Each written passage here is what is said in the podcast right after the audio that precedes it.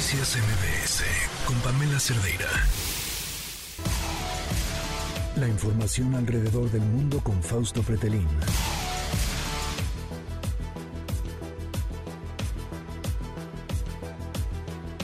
Fausto Pretelín, ¿cómo estás? Muy buenas tardes. Pamela, ¿cómo estás? Gusto en saludarte, buena semana. Igualmente, cuéntanos, ¿a qué lugar del mundo nos vas a llevar a pasear? Pues mira, es lo. Hoy renuncia el secretario de Relaciones Exteriores, Marcelo Ebrard. no vas a regresar aquí. ya me voy. No, no es cierto. Yo, yo creo que, mm, que vale la pena mm, hacer la evaluación, digamos, eh, algo positivo y algo negativo. Sí. ¿no? Para no cargar en un solo sentido. Lo positivo, creo yo, fue el tema de las vacunas.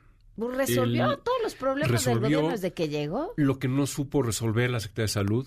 La compra de pipas. La compra, esa fue que la no sé primera. sirvieron, pero fue el primero en comprar las Esa fue la primera eh, expedición de Marcelo Ebrard, fuera inclusive de las actividades lógicas de su gestión como secretario de Relaciones Exteriores, ¿no? Es decir, no, no, no viene eh, que como política exterior tiene que salir a conseguir vacunas, pero dada eh, el entorno es importante porque el entorno estaba enrarecido, braceaba contra corriente, contra la ciencia, el secretario de Salud, ni se diga López Gatel. No querían Eh, poner vacunas. Sí, se contradecían entre ellos. El propio López Gatel, que el cubrebocas sí, que el cubrebocas no. Sí. Daba lástima, la verdad, eh, tener a un supuesto científico ah, pues al frente de una crisis del- de la pandemia que fue a nivel global. Y el marco comparativo de país a país siempre es muy bueno para ver cómo actúa un, un líder eh, versus otro, ¿no? Eh, en Estados Unidos, pese a que la Casa Blanca estaba pues eh, gestionada por uno de los peores presidentes en cuanto a la creencia científica y la sensatez ante la sociedad, pues es- mantuvo a Fauci, que fue el doctor experto en ese tipo de pandemias, quien daba los lineamientos y quien explicaba lo que se tenía que hacer. Eh, y no lo corrió Donald Trump. Cuando todo el mundo pensábamos que lo iba a correr, no lo hizo por el bien del propio Donald Trump. Pero fíjate, Pese a las mentiras, o ¿no? sea, poniendo esta comparación, me parece interesante poner en la mesa Jacinda Arden, por ejemplo, no necesariamente Sí. alguien con un Claro. con una mm, con un entrenamiento científico, pero con la pero pero no un Trump en la locura Sí, y con sí, la sí. capacidad de escuchar lo que la gente que sabe ciencia tiene que decir. Con la capacidad de escuchar a, a científicos y con los pies en la tierra. Yo creo que era lo, lo más importante. No, no traducir toda esta pandemia en demagogia, ¿no? Exacto. que es como lo que hizo López Gatel en nuestro país. Es decir, por quedar bien con el presidente, pues fue sumiso, ¿no? Fue sumiso y puso en riesgo incluso ¿Fue la vida. sumiso ¿no? O se la compra él también? O sea, yo creo que, te- o sea, si tú lo ves, sí tiene un poco de tintes conspiranoicos. Oye, estudió en Johns Hopkins, que es una de las mejores universidades Bueno, eh, médicas allá en, eh, o científicas en Estados Unidos, ¿no? Uno pensaría que por, oye, pasas por la escuela y se te queda algo, ¿no? Eh, yo creo, ¿no? Yo creo, comparando sobre todo con, con, con otras personas. Eso fue una- un capítulo positivo para Marcelo Ebrard. El negativo, eh, y creo que aquí alguna vez ya lo platicamos, fue el que no se vale el haber recibido a Evo Morales como un héroe. Y, y voy a los hechos, no a los comentarios subjetivos que uno pueda tener, ¿no? 2016, referéndum convocado por Evo Morales, siendo presidente, constitución que él prácticamente promueve, una nueva constitución en Bolivia, y el referéndum es, ¿me quieren volver a ver en la boleta electoral en el 2019? ¿Sí o no? Perdió Pierde. perdió. A partir de esa premisa, no tenía que haber aparecido en el 2019, lo hizo y generó muertes. No se vale culpar a los otros, a los malos, a los oligarcas. No se vale tener ese discurso de que yo soy indígena y entonces están aprovechando de mi condición. No, por favor, eso no es la democracia.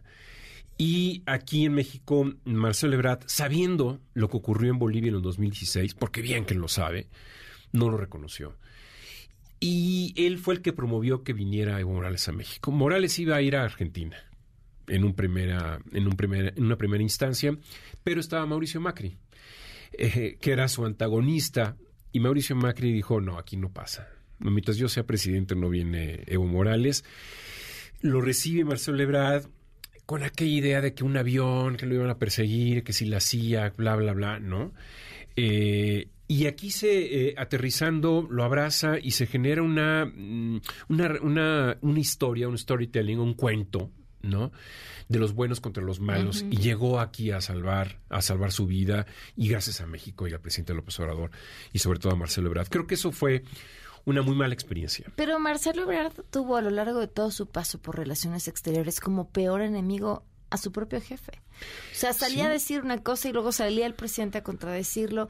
Eh, Todos los pleitos que nos buscamos con otros países fueron gracias al presidente. Sí, estoy de acuerdo contigo, pero tenía un costo. Bueno, el objetivo es lo que empieza a hacer hoy, ¿no? El objetivo para él era llegar a las elecciones, al menos de, precandidato de Morena. ¿Le alcanza? Esa va a ser la gran pregunta. Se le ve hoy con mucho ánimo, se le ve con mucho entusiasmo. Él asegura que no está en este momento eh, el, piso disparejo eh, y que si lo llegara a estar, él tendría que, o él diría, eh, aguas con lo que está ocurriendo. Sin embargo, deja muchos errores en el camino. Hoy mismo dice, en 50 actos, casi, no lo dijo, en, dijo 50 actos, yo, yo agrego preelectorales, atención INE, es decir, ya incurrieron. ¿Ya aceptó? que estuvo en 50 actos. Perdón. Y creo que esto em, tampoco ayuda al, ambiente electoral, sobre todo a las, a las reglas, porque si él pide reglas eh, claras y un piso parejo, pues él también tendría que estar en un piso parejo, ¿no? Desde diciembre ya él anunció explícitamente que quería irse de la Cancillería. Y aquí viene otro grave error, es decir, deja la Cancillería en un momento difícil porque no cuidó al presidente cuando desde Perú lo declaran persona no grata. ¿Dónde estaba Marcelo Ebrard? No, pero ¿cómo lo cuidas? ¿Dónde? ¿Cómo lo cuidas? Tienes que hacer algo, tienes que sacar el escudo. quitas el micrófono de la mañanera, le pones mute. Pues tienes que eh, tienes que, jugar con una especie de pararrayos, ¿no? Es decir, que todos los rayos caigan sobre el secretario y no sobre el presidente. Lo sabemos muy bien, que es una decisión del presidente López Obrador y al igual que Evo Morales sucedió lo mismo. Le compraron la idea a Pedro Castillo, expresidente de Perú, que él es el bueno de la película y quiso dar un golpe de Estado. Eh, lo sabemos todos. Eh, la Constitución, inclusive el presidente de México criticó la Constitución peruana en un acto de violación de la propia Constitución mexicana. No se puede, no puede tener injerencia en otras partes del mundo. Y algo, ya para terminar, Pamela, viene el jueves Ursula von der Leyen, que es la presidenta de la Comisión Europea, en un momento crítico en el sentido de que se va o no se va a aprobar el acuerdo global que desde el 2001 prácticamente está listo. 2001, hace dos años estaba ya, está ya listo. ¿Y, quién sin se va a encargar de que eso suceda? Es la gran pregunta. Porque ya estamos en campaña. Es la gran pregunta porque empezó el, reality show, ¿no? es un reality show muy de juegos de hambre, de, de lástima, de en donde las cortinas mediáticas prácticamente están muy apuntadas, bueno, las cámaras mediáticas están muy apuntadas hacia esta contienda electoral, la oposición está totalmente invisible, sí. invisible, y lo del acuerdo global es grave. Es grave porque Marcelo Ebrard primero no quiso aprobarlo si la, si la Unión Europea no aprobaba tres ah, tiene tres patas, si se permite vulgarmente la expresión, el acuerdo global. Política, inversiones, eh, y comercio. Política e inversiones tiene que pasar por 27 parlamentos europeos, aprobarlos. Puede tardar uno, dos, tres, cinco, siete años, no sabemos cuánto. Eh, la parte comercial puede ser aprobada ya, ¿no? Eh, le dijeron a, Marcelo Ebrard, ya. ¿Aprobó la parte comercial? Sí. No, no, no. Queremos las tres partes. Entonces, la Unión Europea dijo, bueno, entonces le pensó un poquito, la Unión Europea dijo, ok, vamos a hacer un acuerdo espejo comercial vamos a, jugar mientras lo No es lo mismo, pero se parece. Sí, ¿no? Eh, mientras que pasa por los 27 parlamentos y bueno, a ver qué pasa.